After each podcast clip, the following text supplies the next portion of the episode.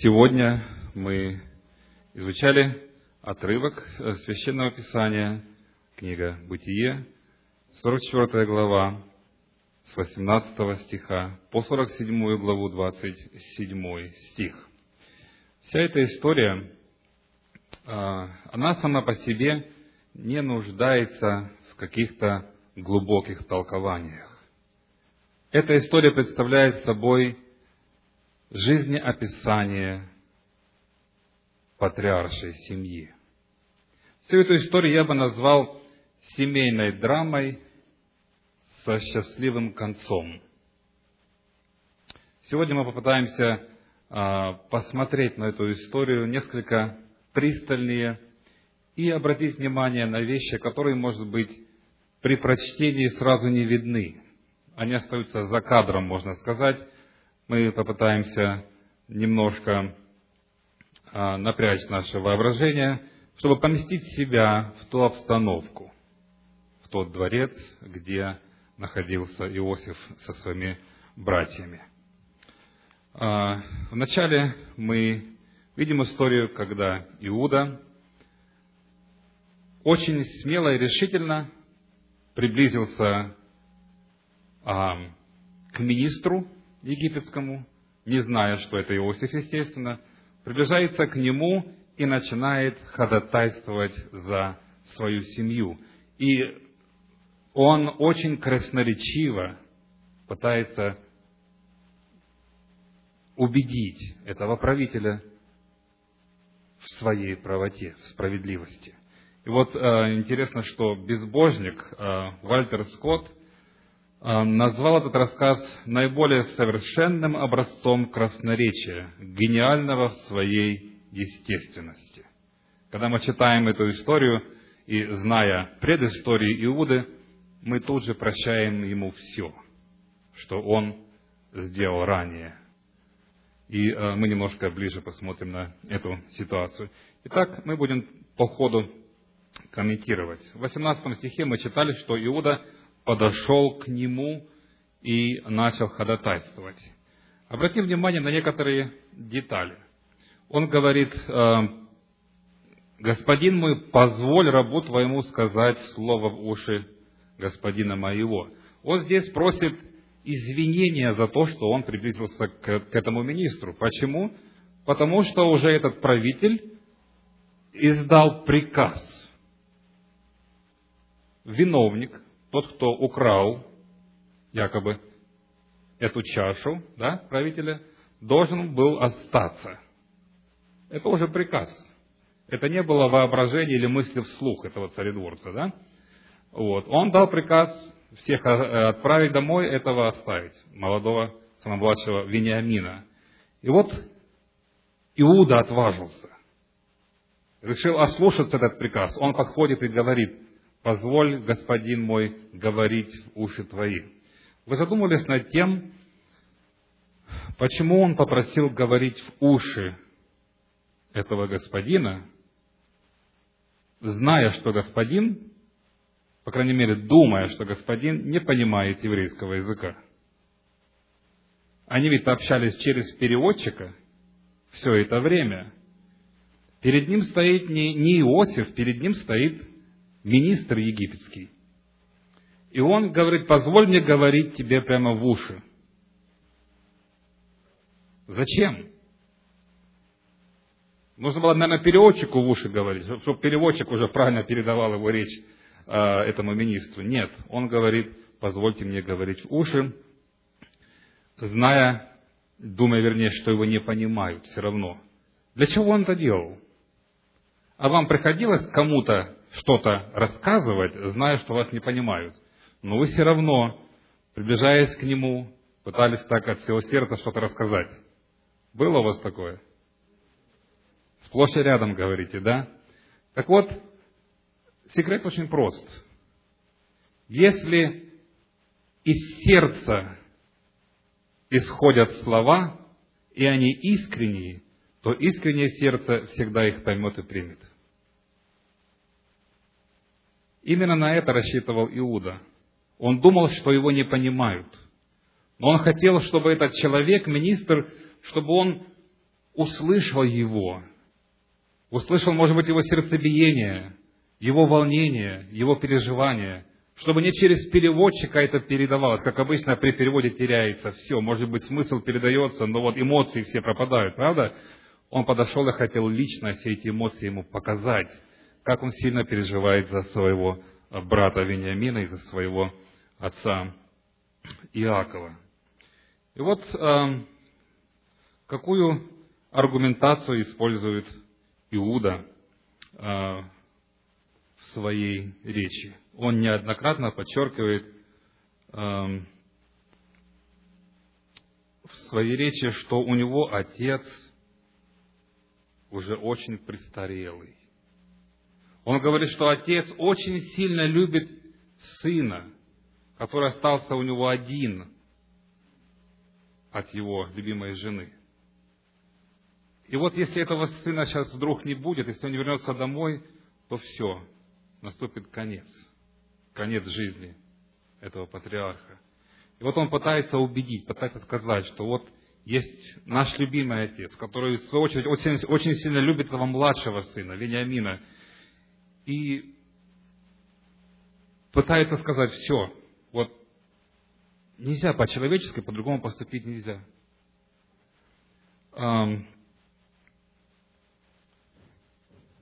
Далее мы читаем, как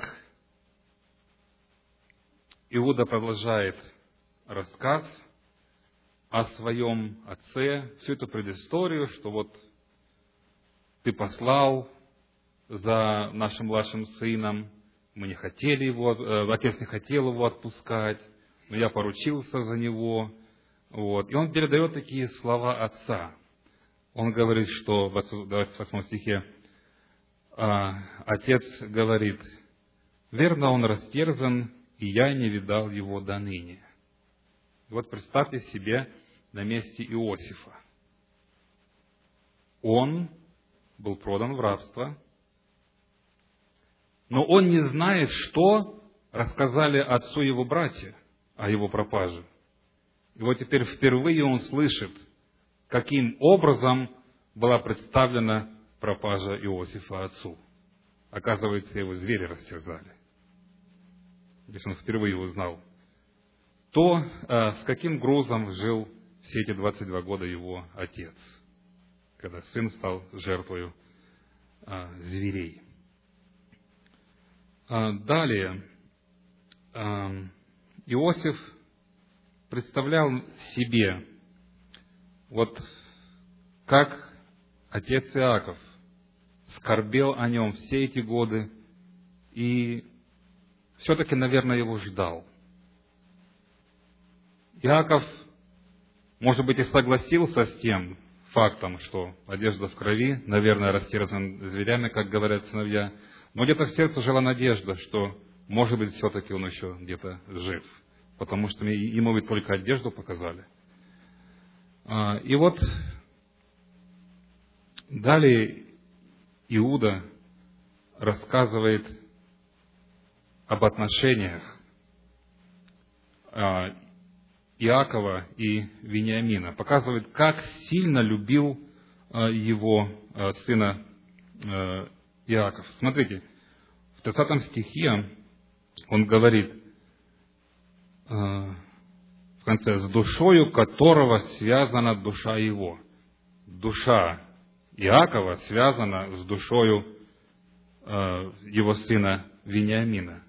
Как вы себе представляете эту связь? Связаны душами. Интересно, что это же самое слово используется э, чуть позже при описании дружбы Иоаннафана и Давида. Помните там, какое выражение используется? Там написано, что душа Иоаннафана прилепилась к душе Давида. Душа прилепилась, они склеились, это одно. Такая была дружба. И вот здесь это же самое выражение используется, просто перевод немножко другой. То есть душа отца прилепилась к душе сына. Такие были очень верные, а, трогательные, крепкие взаимоотношения. И вот представь себе, говорит теперь Иуда этому правителю, если Вениамин, которого так любит отец, не вернется домой. Что произойдет с этим бедным стариком? И э, он э, в 31 стихе говорит, он, увидев, что нет отрока, умрет. И сведут рабы твои седину раба твоего, отца нашего, в печалью согроб, в гроб. То есть опять смотрите, Иуда пытается показать свои чувства. И он пытается, чтобы этот правитель эти чувства тоже заметил. Ведь старик умрет. И это будет очень и очень больно всем. И пытается воздействовать на него. При всем, там, сам, э, при всем том мы должны помнить и о том, что Иосиф понимает все, что происходит. Представьте, что творится в его душе, когда Иуда рассказывает ему обо всем этом. Кульминация чуть дальше проявится, да, мы сейчас об этом будем э, читать. Но сначала посмотрим на то, э, что Иуда заявляет вот в конце своей речи, ходатайственной речи. Он говорит, «Пусть я, раб твой, вместо отрока останусь рабом у господина моего, а отрок пусть идет с братьями своими». Здесь я хочу сказать, что Иуда очень сильно изменился в своей жизни. Вспомните, что именно Иуда был главным виновником того, чтобы Иосифа продали в рабство. Это именно его идея была продать его.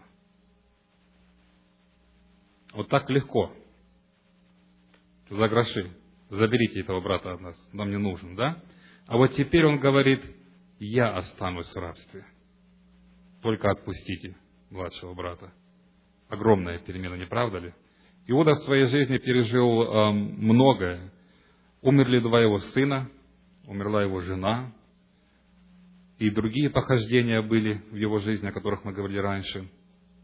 Все это заставило его задуматься и изменить свой образ жизни, поменять свой характер, и так оно и произошло.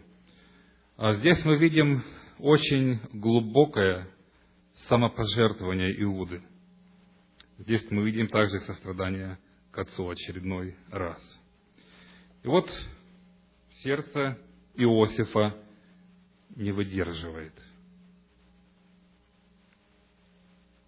Слыша всю эту историю и зная, как сильно скорбел отец все 22 года, он больше терпеть не может и с криком выгоняет всех египтян, оставляя только своих братьев. И вот что здесь дальше начинается. Представьте себе душевный мир братьев Иосифа до этого момента, до откровения. Они продали брата в рабство. И они с этим грузом жили 22 года. Они знали, что виноваты – они знали, что здесь сделали грех. Этот груз был всегда на них. И тут теперь эта ситуация с, э, с тем, что Вениамина в заложники берут. Проблема с отцом. Это было тяжело. Я не знаю, что было у них в голове, какие мысли роились. Но все, что бы ни было там у них, все решилось одной фразой. Двумя словами. Я Иосиф.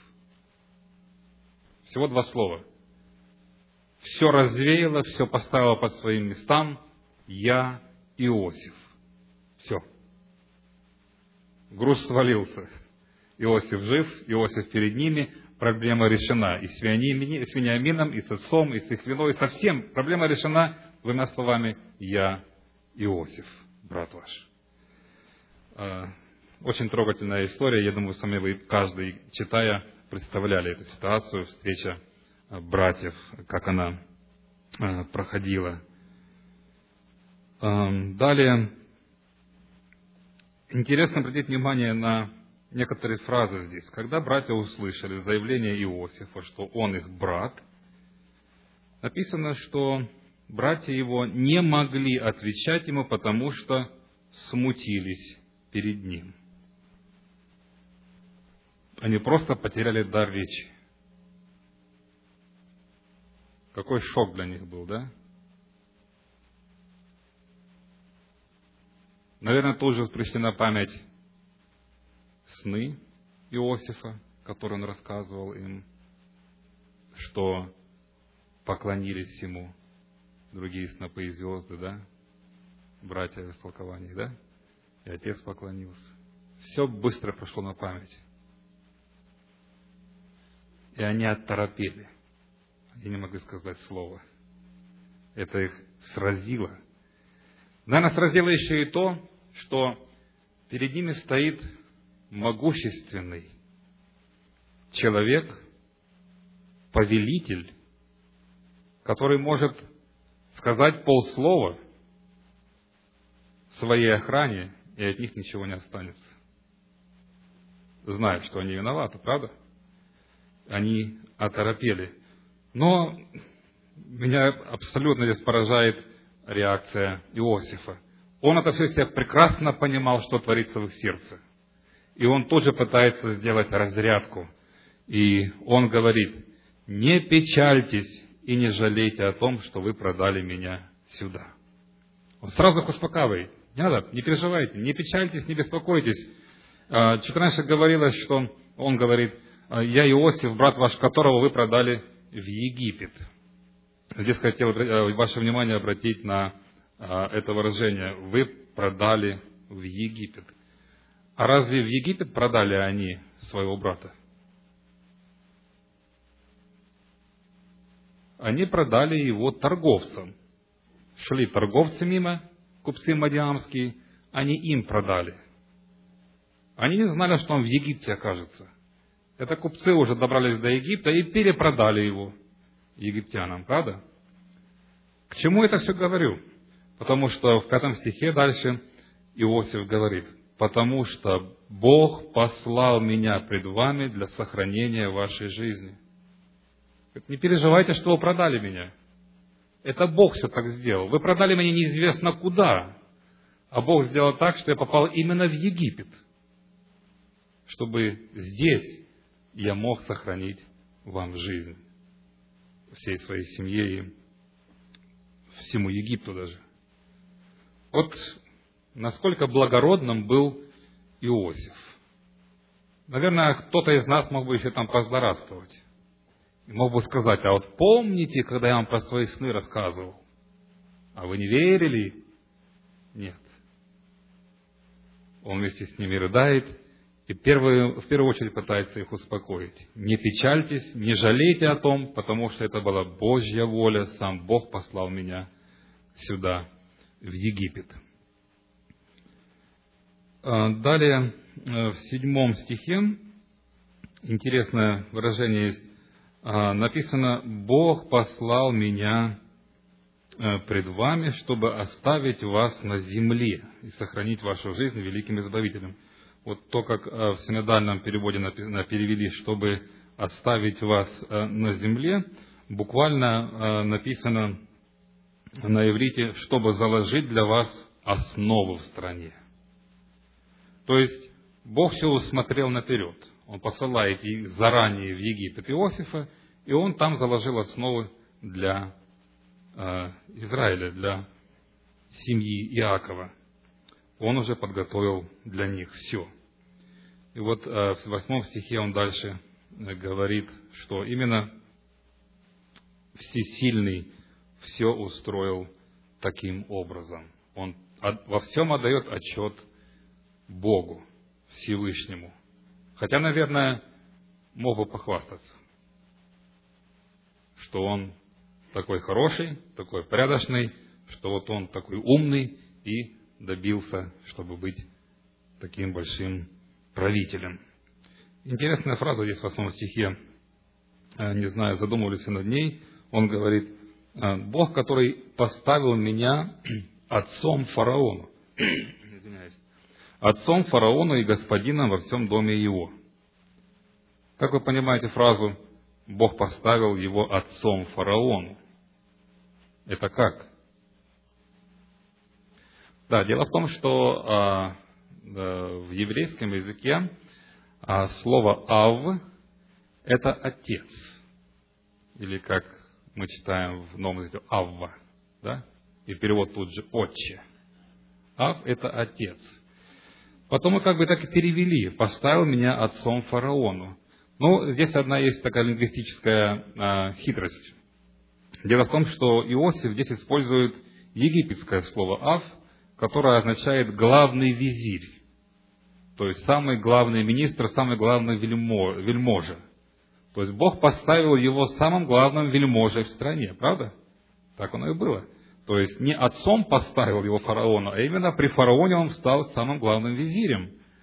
А, то есть здесь просто идет вкрапление а, или перемешка уже некоторых а, слов, которые усвоил в своей речи Иосиф. Как, скажем, мы постоянно говорим, а, используем в русском языке американские слова, типа appointment, карпулы и все остальное, правда? То есть это не русские слова, и потому как бы э, так и случилось здесь в переводе. Не отцом поставили фараона, Бог его поставил фараону, а, а именно при нем поставил его главным правителем. И а, дальше Иаков говорит, чтобы братья его быстрее отправились к отцу и сказали ему, чтобы он пришел и не медлил. Иосиф так сильно хотел увидеться со своим отцом. Быстрее идите обратно и быстрее ко мне, немедли, приходите. Так соскучился Иосиф по своему отцу, по своей семье. И далее в 10 стихе э, э, хочу обратить внимание на место, где э, хотел поселить их э, Иосиф. Это земля Гесем или по-еврейски Гашен. Это земля на северо востоке Нижнего Египта. То есть есть Верхний Нил, Нижний Нил, да, вот в нижней части, это северо-восточная а, часть а, Нижнего Египта, это была самая плодородная а, земля. Там, несмотря на то, что в Египте вообще это сухо, пустынно, в той местности всегда росла трава, был хороший климат, и Иосиф, зная, что семья его занимается скотоводством, именно туда направляет э, свою семью, семью, э, то есть э, в ту землю она направляет, в землю Гашен или Гесем. И он говорит, чтобы вы там были вблизи меня. И вот в 12 стихе интересно опять фраза. «И вот очи ваши и очи брата моего, Вениамина, видят, что это мои уста говорят с вами» они по-прежнему пребывают еще в замешательстве. Они по-прежнему еще в оцепенении. И он их убеждает, братья, это я, я говорю с вами. Это мои уста вам говорят. Эм, интересно дальше идет описание, что Иосиф э, отправляется к фараону и рассказывает, что пришли братья мои, и фараон как бы тут тоже проявляет радость в этом отношении и говорит буквально то же самое, что уже сказал Иосиф. Фараон говорит, посылайте колесниц, посылайте одежду, провиант, проводите его сюда, поселите в этой земле. Почему фараон дублирует то, что сказал уже Иосиф? И мы как бы не знаем, а кто же приказ дал, Иосиф или фараон? Дело в том, что Иосиф был правой рукой фараона и издавал указы от имени фараона. Фараон за собой оставлял право подтверждать эти указы. Иосиф уже распорядился, все придумал, вот, а фараон, как бы подтверждая решение Иосифа, буквально повторил то же самое, что сказал а, Иосиф – и тем самым выразил гостеприимство. И вот э, пойдем, э, пойдем дальше в этой истории. В 24 стихе Иосиф отпустил братьев своих, и они пошли, и сказал им, не ссорьтесь на дороге. Не ссорьтесь на дороге, да? Представьте ситуацию. Это же не молодые ребята там, которые повздорили по дороге, да, им уже по 50-60 лет. Правда? Это уже люди зрелые. И он говорит им, не ссорьтесь по дороге. А чего ради он дает такую вот э, ремарочку? О чем они могли бы поссориться? Что могло быть причиной этого, э, этой ссоры? Что? Теперь-то нужно отцу признаться. Понимаете? Они же тогда ему соврали. А теперь факт, деваться некуда. Колесницы идут, египетские. Вот, все фанфары здесь. Иосиф, оказывается, жив. Надо сказать правду. Естественно, а кто же зачинщиком-то был? Понимаете? Иосиф опять же проявляет свое благородство и говорит, и не думайте об этом, не ссорьтесь, забудьте про это. Это такая мелочь. Потому что ранее я сказал, что это сам Бог все устроил. Именно Господь привел меня в Египет, и вы здесь как бы ни при чем. Вы всего лишь были как бы инструментом в руках Божьих, в руках провидения.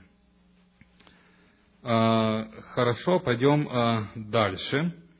В этой истории в 26 стихе реакция Иакова на эту весть.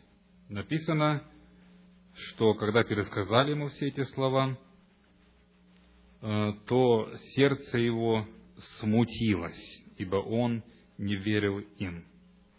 А, если поближе изучить оригинал, то э, там написано, что замерло сердце его. И наверняка вы, наверное, тоже пережили этот же опыт. Если после 22 лет, а, когда сын считался пропавшим, растерзанным зверями, вдруг история, что Иосиф оказывается живой, да не просто какой-нибудь там, не знаю, какой человек, а главный визирь Египта замерло сердце отца. Он не мог поверить всему, а потом, посмотрев э, вокруг, он быстро согласился с тем, что это правда. Ну, за кем египетский фараон послал колесницы? С какой кстати? Кто он такой? Если Иосиф не жив, и это не от Иосифа, с какой кстати фараон посылает колесницы за ним? Кто он такой?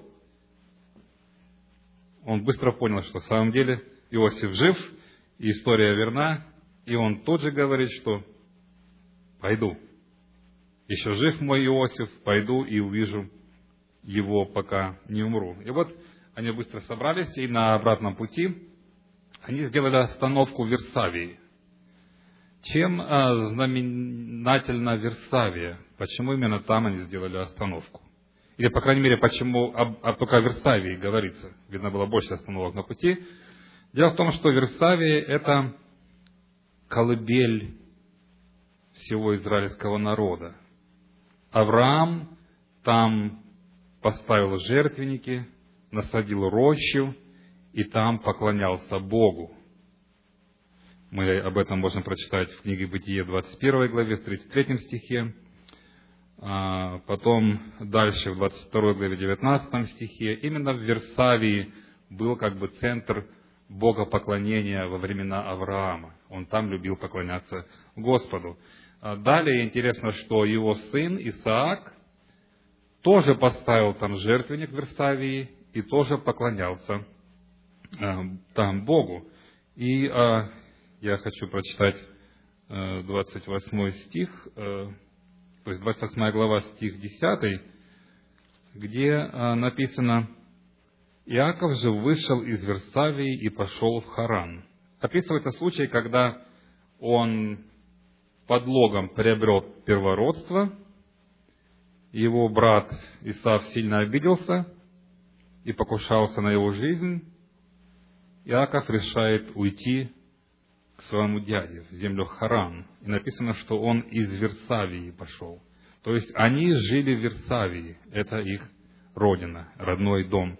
И вот теперь Иаков переселяется в другую страну. Вы когда уезжали в Америку, у вас было желание побывать на своей родине перед переездом? Конечно, было. И вот Иаков не приминул возможностью остановиться на своей родине, в Версавии. И он там вопрошал Бога, идти в чужую страну, не идти, будет там хорошо, будет плохо, не знаем. Так вот, ночью Господь является Иакову и говорит ему, иди, иди, я буду с тобою. И интересно, дальше э, Господь обещает быть с ним не только там, в Египте, но Он говорит, что я э, выведу тебя обратно. То есть Господь дает обещание, что Он будет и с потомками Иакова, и потомков его выведет оттуда. Хотя а, есть и другая точка зрения. Некоторые исследователи говорят, что фраза «выведу тебя обратно» а, подразумевает также и то, что гроб Иакова не останется в Египте. И оно так и было, помните? Иакова захоронили на родине. Когда он умер, Иосиф отнес тело его на родину.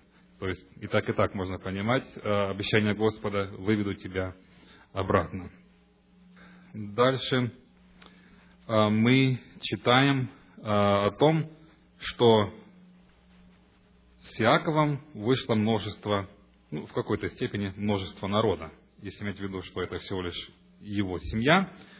Сколько человек вышло вместе с ним? Сколько вы насчитали? 66 или 70? Тут а, может быть э, путаница возникнуть, сколько же точно.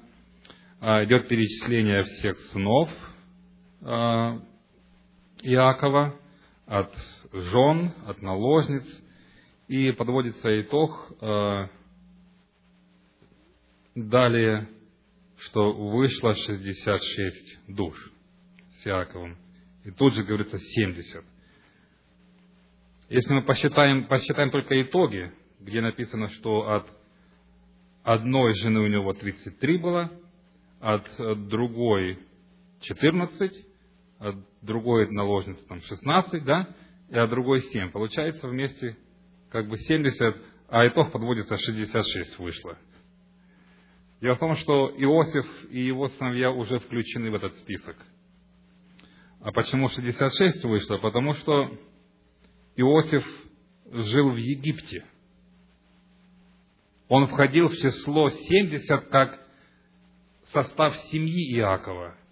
Но с тех, кто вышел, написано, э, всех душ, пришедших с Иаковом в Египет, было 66. То есть он сам по себе, с ним 66 человек, в Египте Иосиф, и у него два сына.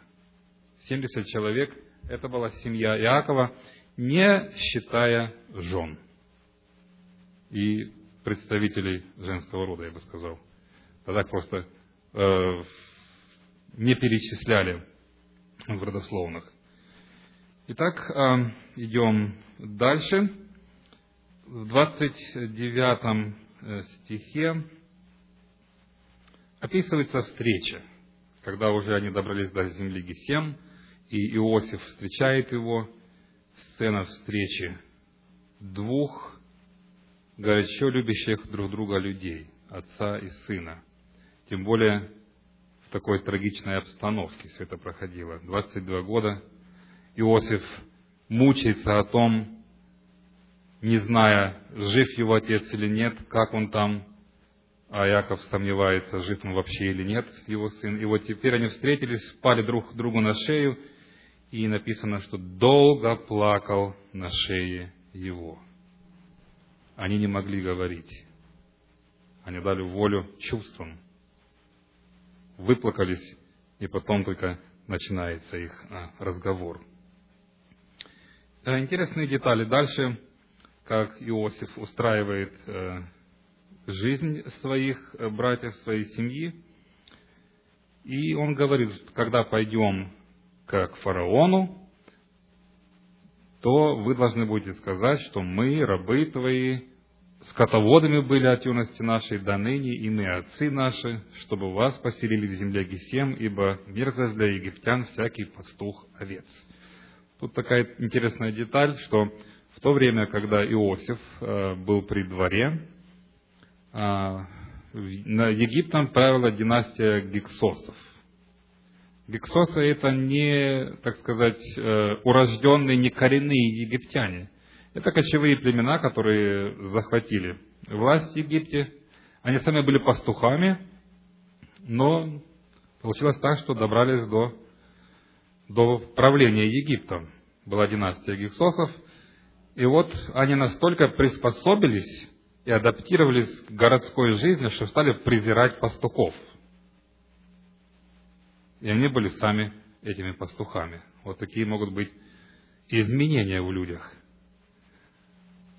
А, ну так, это просто ремарка такая. Интересно, опять благородство и поведение Иосифа фараон и вся его знать, все приближенные, ненавидят пастухов. Иосиф приводит пастухов к фараону. Прошу любить и жаловать. Опять же, это самопожертвование. Это было стыдно вообще с пастухами общаться. Иосифу абсолютно безразлично. Что о нем подумают люди?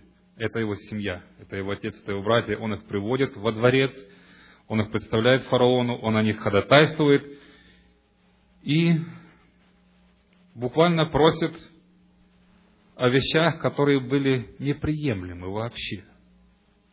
Забота о пастухах. Он просит для них лучшей земли и получает ее для них. И более того, фараон дальше говорит, пусть они будут там, занимаются своими стадами, если из них есть люди талантливые, могущие управлять, поставь их начальниками над, над скотоводами. Представьте себе, сразу чуть ли не в министры назначает его братьев. Чтобы вот фараон, который ненавидит пастухов, чтобы так сделал, это нужно было чудо. И оно заключалось в том, что Иосиф проявил очень много благоразумия показал свою преданность э, фараону в служении ему, и фараон это уважал. И фараон как бы отблагодарил Иосифа за его службу тем, что почтил его семью. И э, далее мы читаем, что это место называлось еще Рамсес, то есть земля Гесем, и там был город Рамсес. А тут может возникнуть вопрос, откуда Рамсес тогда взялся? Если Рамсес, это был фараон как раз таки во времена Моисея. Это уже прошло много лет, когда Рамсес был. А тут вдруг узнаем, что фараон тогдашний поселил их в земле Рамсес. Как это может быть? Дело в том, что эта история записывалась уже Моисеем спустя. И этот город был назван уже потом в честь фараона Рамсеса. Тогда, когда поселил туда их э, Иосиф, он так не назывался. Но он называет его Рамсесом, потому что во времена написания книги уже только так и называли его. Так, ну и еще э, несколько ремарок относительно голода, который проходил в той стране. Его семья была обеспечена всем были обеспечены также и жрецы, вся эта знать.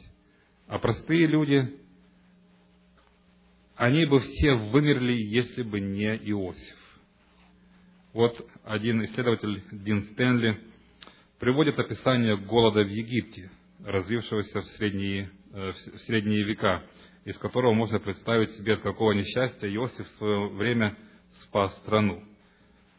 Людоедство стало настолько обычным, что не удивляло никого.